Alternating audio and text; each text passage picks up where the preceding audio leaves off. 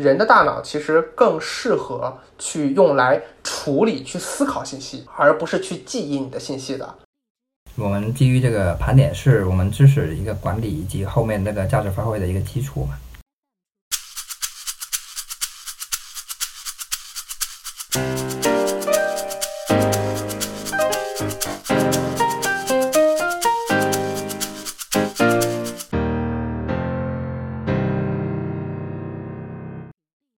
欢迎各位收听 Pantry 茶水间，我是主播麦格。Pantry 茶水间是一档发现并讨论商业、文化和生活之间关系的播客节目，也是我们探索这个世界的记录。我们鼓励您通过任何泛用型播客客户端，例如苹果 Podcast 或者荔枝、喜马拉雅、网易云音乐等平台收听我们的节目。哎，麦哥，我们上期一直在讨论知识管理啊，其实我们讨论了两个大的模块，分别是我们获取信息和初步的处理信息。哎，那我们之前记得最后提到的是说，呃，做思维导图和做书斋。那我们是不是接下来再讨论讨论你吸收信息，就是你做完思维导图、做完书斋之后的这个步骤呢？对，我也觉得，其实我挺好奇，就是蔡哥，你把这些信息都做了一个。之前提到的，通过不管是通过那个思维导图啊，还是其他的书架这种工具这种方式，把你所获取的这个信息进行处理。但是你觉得你处理，单纯就处理完毕就放那里了吗？还是说，哎，我有可能某个时候我需要，或者是我专门有针对性的，我就我目前所前面做了一个初步梳理这个信息，进行再一个提炼，你是怎么样去做的？其实这样的，我觉得我们刚才作为思维导图做完书斋之后，啊，因为书斋太零散了，我觉得我们就可以不用讨论书斋的问题，我们就讨论思维导图的问题吧。像我来说，我整理完思维导图之后，我觉得我仅仅是把我之前读的书，或者说看的公众号的文章，或者是学到了一些点进行串起来，那只是我学明白的一部分，但是我并没有真正的吸收它。我觉得对于我来说啊，做完一个思维导图之后，我可能还是因为呃，我们去举个例子，看一本书的时候，因为我们会会很细的去拆开这本书，去一点点的看。那么思维导图呢，会帮助我从一个更高的视角去看这本书的内容到底是什么东西。那么不再是我在一行一行、一个字一个字看下去那么细的情况，它可能帮助我在逻辑上去一个大框架去把握。但除此之外呢？我会把这些信息再重新打散。举个例子，如果一本书我看到又讲到了我跟工作有关系，又讲到我跟生活有关系，又讲到我跟学习有关系的话，那么首先我会按照这本书的逻辑做出思维导图，之后在定期回顾的时候，我会把这三块打散。那么工作部分就会专门重新、重新的整理和整合到我工作的大的思维导图里面，那就是另一张思维导图。这个思维导图的主题就是工作。那么跟我工作相关的所有东西，我都会放在里面。同理，我们也可以知道，就是对于文化方面，我可以放到我关于文化的大合并思维导图里；对于生活，我可以放到我生活的合并思维导图里。其实这很简单，就是说我要把我读过的东西、吸收处理过的信息之后，重新转化成自己的一个逻辑，把这些知识放到自己的一个个人知识库中，再重新整理一遍。这才是我觉得我们最缺的，也是最应该做的信息储存的方式。哎，蔡哥，我想问一下，就是你对这些知识库是会有一个归类吗？就是比如说，从我们日常的这个认知里边啊，比如说这一部分是科技类的，那一部分是金融类的，另外一部分是一些呃，比如说文学啊，或者是历史啊，这个领域方面，你是不是横向上会给它一个归类呀？嗯，其实你那个我理解为也是。一个归类的方式，因为我们可以有不同的角度来归类嘛。我们可以从领域，就像你刚才说的，比如说可以从经济、商业、文化这种可以归类。那么我其他的还有归类方式，比如说我可以通过自己来说，我工作相关的可以归类，生活相关的可以归类，比如说运动相关的、兴趣相关的可以归为一类，对吧？那么我基本采用的方式呢，是首先我根据我的工作、生活、兴趣这三个进行大的分类。往下具体是说，具体是商业还是环境啊，还是说文化啊这种东西，我会用标签的方式把它打到每一个不同的标签上。因为我说实话，我做的这个个人知识库，我更想把它表述成叫什么呢？我想把它做成我的第二大脑。因为人的大脑其实更适合去用来处理、去思考信息，而不是去记忆你的信息的。现在对于外界的信息这么方便去获取的情况下，我觉得如果我们再像以前的学生那样，去要把所有的书上重点全部背过，全部放在脑子里，那我觉得这这是大脑的一种亵渎。那我们更应该去把我们所有的大脑的关键那些脑力用在我们思考的方面。所以说，对于我只仅仅仅需要背诵、仅仅需要记住的这些东西，我会放在我体外的第二大脑，也就是我这样打造的个人知识库里面。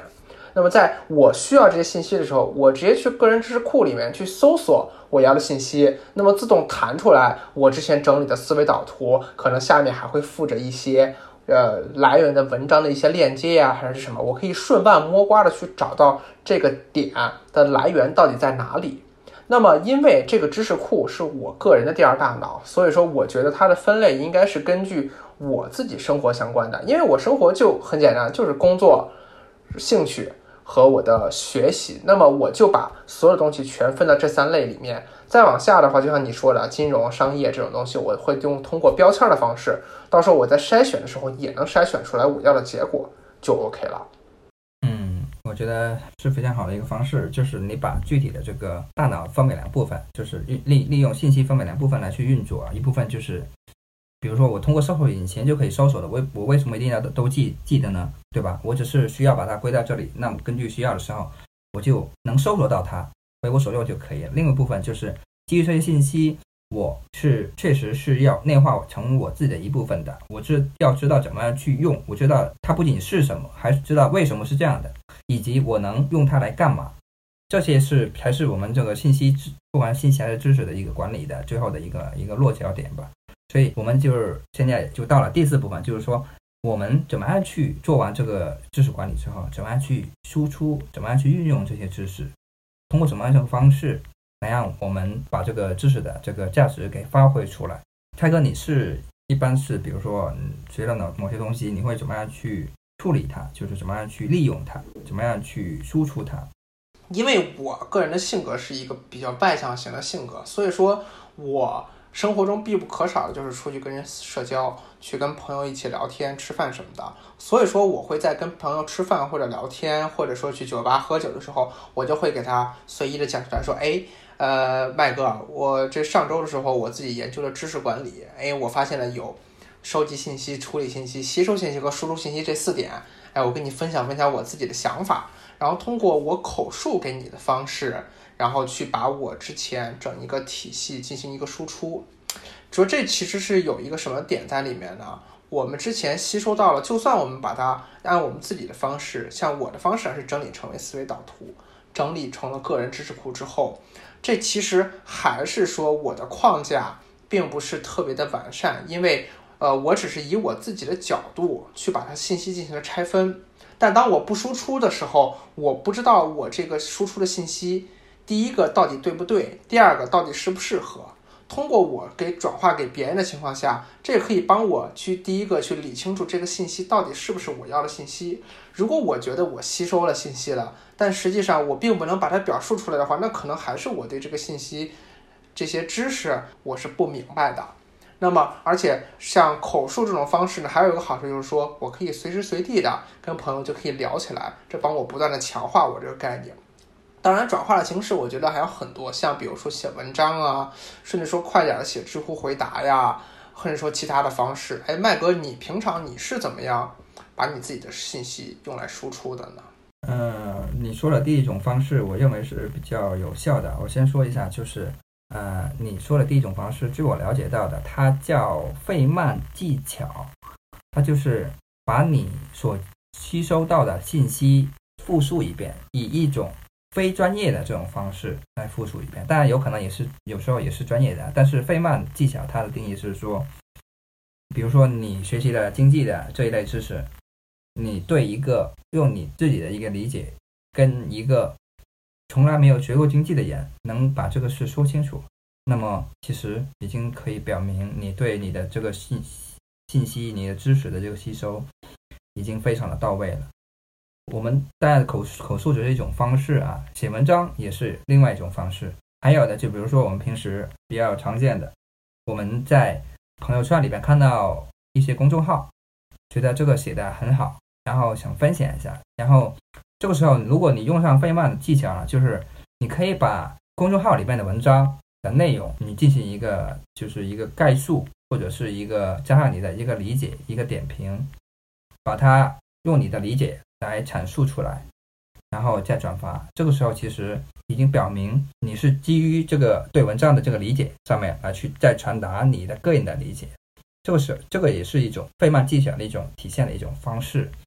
另外呢，我觉得可可见的啊，就是就是比如说刚才说的，就是知乎的一些回答呀、文章啊，然后以及跟朋友聊天去谈的。另外一些可能不可见的吧，可能就是通过我们前期的这个知识的获取跟处理，以及我们的吸收。这个知识其实已经变成了我们的这个我们自己的一部分，我们其实已经深深的吸收它了，变成了我我们的一种潜意识。以前接触过什么样的一个知识，到了某个场景，其实我不用说我我一定要怎么样去有一个输出的这种形式、这种仪式来去做，其实它就变成了我的一个认知，就变成我的一个一个一个潜意识。那这个时候，在某些恰当的场合、恰当的时间，我可能我的潜意识就会体现出来。这也是一种知识输出，或者说是一种一种转化的一种方式。对对对，麦哥，我觉得你刚刚说的有一点特别好。其实，当我们分享、转发这些文章的时候，我们其实只是吸收了信息，呃，这个我我们其实只是获取了信息，我们并没有处理信息，我们也没有吸收信息。然后我们甚至说输出的方式也不对，我们就通过转发的方式把这个信息输出出去了。但实际上我们只是仅仅去获取了这个信息而已，这个信息也并没有内化。其实我们并没有学到或者记到什么。所以说，其实有时候你去转发分享这种东西，我觉得对于一个人的知识成增长来说，其实并没有那么大的好处，因为他跳过了太多的关键的步骤了。对，就像微博以前有一个转发得点两次。现在点一次就可以，就直接快转就可以了。就是它就是一个信息从你那里传到了我这，从 A 传到了 B，B 传到了 C，B 主要做的是什么呢？B 主要做的就是决定一下这个传还是不传。但是这个信息 OK，如果是简短的我吸收了，如果它可能也不是一时半会能够能够能够吸收得了的，那具体吸收的效果怎么样，B 可能就不管了，对吧？它我就我就点一下，它就转发出去了。它就是一个单纯的一个信息的一个搬运工而已。我们希望我们能做到的，就是我们希望我们能做到的，就是说，确实能能理解了它。第一，你可以做一些少量的这个概述；第二，在此概述的基础上，你可以做一些点评，对吧？这样的整体的这个境界就显得会比较高一点，对吧？对，而且我觉得，其实你跟别人沟通完之后，我就说简单一点，我就说我们，比如我写了一个文章发表出来，或者说我们口述给朋友之后，其实这又开始了一个一段新信息的循环，因为你输出了信息，你输出了文章，或者说跟人聊天，这样的话，对方其实就像你刚才说的，也在对你的信息进行一个点评。那么对方对你的点评，我们当然还是要区分一下是好的信息还是坏的信息啊，这这。这又回到了我们知识管理一开始说的，我们获取信息的第一步。其实我们获取了信息，呃，获取了对方对我们之前输出信息的一个回复，那么我们就可以在处理信息、吸收信息的时候，对我们之前的。这个逻辑，这个内容去进行一个复盘，进行一个更正。如果之前有错误的话，那么可能我们会更好的去正确它，然后把它完善它。哎，这然后继续去输出新的信息，这感觉又是一一个新的轮回在开始了。其实是一个环环相扣的，不仅仅是我们输出了信息之后就结束了。对对，呃，我觉得是。所以我觉得就是我们就是这两期吧，谈到了这个知识的一个管理。其实它不仅仅是一个信息的一个输入跟输出，其实里边有很多的这个技巧，也有很多的这个领域，其实值得我们每一个人去思考。因为现在其实呃信息确实太多了，然后节奏又特别快，呃，我就是觉得我们不能够成为这个信息的搬运工，也不能够成为我们信息的一个就像。我们是一个鸭子一样，一个信息到了我们这里，然后掉到我们羽毛上面，它就豁的就滑落了，滑落了什么，然后什么痕迹也没有留下来。我觉得另外一方面，可能留下来的痕迹，我们可能也处理不好它，让我们的工作生活都很乱。所以我觉得知识管理它是一个比较重要的一种技能，是现在社会每个人必须去具备的。哎，那咱俩聊完之后，麦哥，你下一步有没有什么关于你自己知识管理上面的一些想法呀？或者下一步你计划的动作？嗯，其实我个人觉得，嗯，我下一步计划更希望是能把我现有的接触到的一些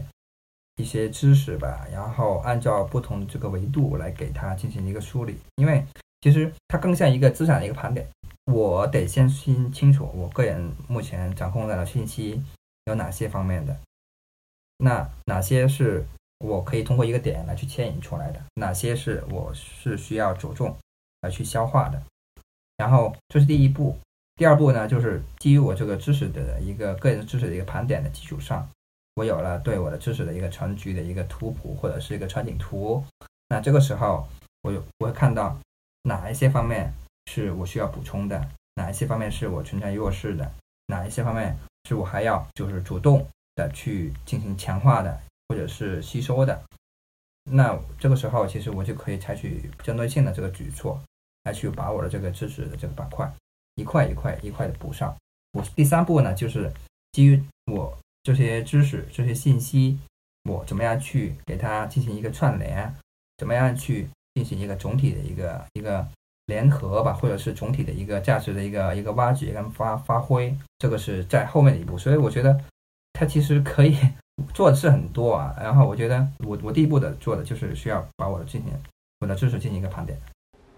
哎，白哥，我我觉得你这个词语用的特别好，知识盘点。我觉得这个其实也可以说是新加到我们的知识管理中的一个链条，因为只有我们盘点之后，我们才知道我们有什么，欠缺什么。但是这个时候，我想就跟大家分享我的一个观点，就是说，就是你当盘点的时候，你可能第一次在做你的知识管理，你刚开始去处理的时候，你会发现非常的杂乱，可能什么样的知识都有，你都不知道你需要什么东西，你也不知道如何去下手。这种时候，我觉得不要着急，可能我们先从一点点我们知道东西处理开始去做就好。就包括其实现在我和麦哥讨论出来的这。呃，四个，或者是刚才我们加又加了一个知识盘点，这五个步骤是看起来是我们先知道的这个知识，然后一点点去做。但其实我们日常在整理总结这个五个步骤的过程中，也也走了很多弯道。像一开始的时候，可能我也根本就没有处理信息和吸收信息，甚至也根本没有输出信息这个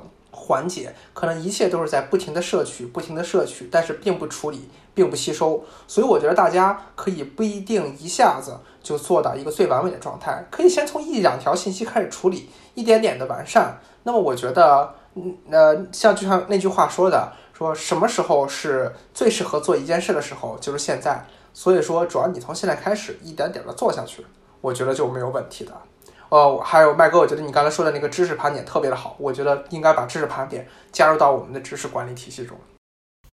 对我们基于这个盘点是我们知识一个管理以及后面那个价值发挥的一个基础嘛，所以我觉得呃大家也可以希望这一块能对大家有一个启发。呃，我那蔡哥，我们的知识管理节目今天就先到这里。